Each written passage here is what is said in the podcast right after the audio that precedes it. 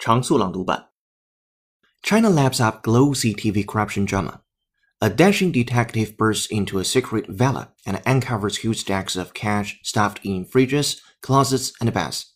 Meanwhile, the villa's owner, a government official, crawls on the floor and begs for his life. This is the dramatic opening scene in China's latest hit TV show, The Name of the People, which made its high profile debut last month.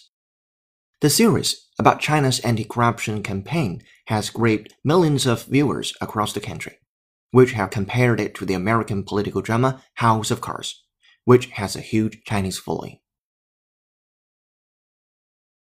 Instead, they have lapped them up, making it cheaper for China's companies to borrow. Instead, they have lapped them up, making it cheaper for China's companies to borrow. Amateur fashionistas have had to wait for glossy magazines and blogs to tell them what to wear next.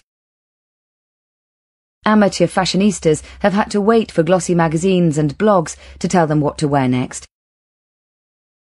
Millions of TV viewers were gripped by an epic battle yesterday. Millions of TV viewers were gripped by an epic battle yesterday.